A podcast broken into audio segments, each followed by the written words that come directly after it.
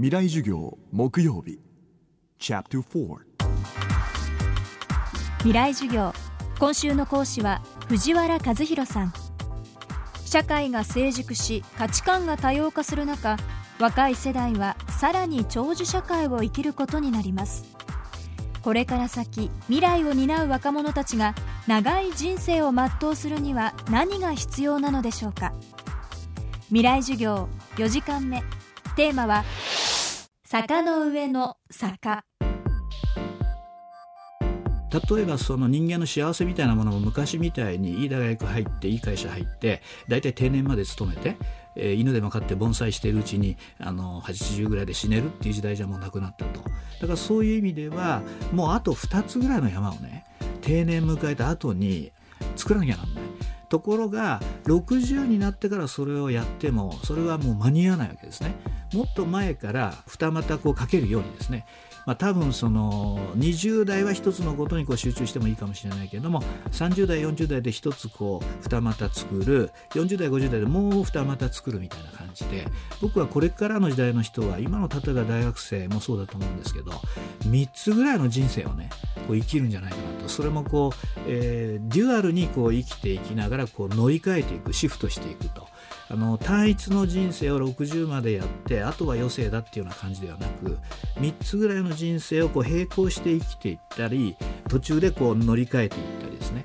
そういうこうスパイラルな感じになっていくんじゃないかなと思うんでそういうイメージを持った方がいいですね。でそういうまああのことを分かっていただくために、えー、僕があの出すのが「坂の上の坂」っていう本なんですけどもこれポプラ社から出るんで読んでいただきたいなと思うんですけども。でこれを乗り越えるためにはですねその坂の上の坂を乗り越えるためにはできるだけ若いうちからですねあの逆張りの練習をしていく。でそうするとえどんな山でもですね踏み外すっていう覚悟がなければ次の尾根を登れませんから。踏み外して次の山に乗り換える練習ですね。これを早めにやっていく、えー、そうですね。20代の頃、まあ、10年ぐらいで本当は1万時間ぐらいかけて、えー、一つの技術をねあの磨いて自分のコアな部分を作った方がいいと思うんです。でもその途中から、えー、踏み外しながら、え、デュアルトリプルぐらいの感じのですね、え、人生を見据えていくぞっていうことが大事かなと思います。あのまず自分の頭の中でその思考訓練としてはあの自分が小さい頃なりたかったものは何だろうかと。でその仕事と例えば今やってる仕事を混ぜちゃうような仕事がないだろうかっていうことを考えるべきだと思うんですね。であの2つの仕事が全然違うように見えても結構その間にそのこうコラボレーションっていうかですね混ぜたような仕事があのできていくはずなんですよ。そういうものにこうチャレンジしていくと。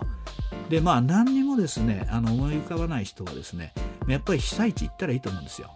あの遠慮なくやっぱり被災地に行ってあの本当に何もない状況の中で自分自身を見つめ直す中で本当に自分が何をやりたかったのかねあのもしかしたら今の仕事じゃなくてもっとやっぱり日常的にこんな風にありがとうっていう風に言われる仕事がやっぱ合ってたんだみたいなそういう人がもしかしたらそのまま介護の仕事行くのかもしれませんしあのそういう風に踏み替えるっていうのはいろんなきっかけがありますから。ぜひチャレンジしてもらいたいなと思います。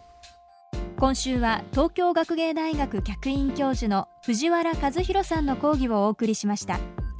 藤原さんの著書「坂の上の坂」はポプラ社から11月25日金曜日に出版されます。未来授業来週は写真家の三好和義さんを講師にお迎えします。どうぞお楽しみに。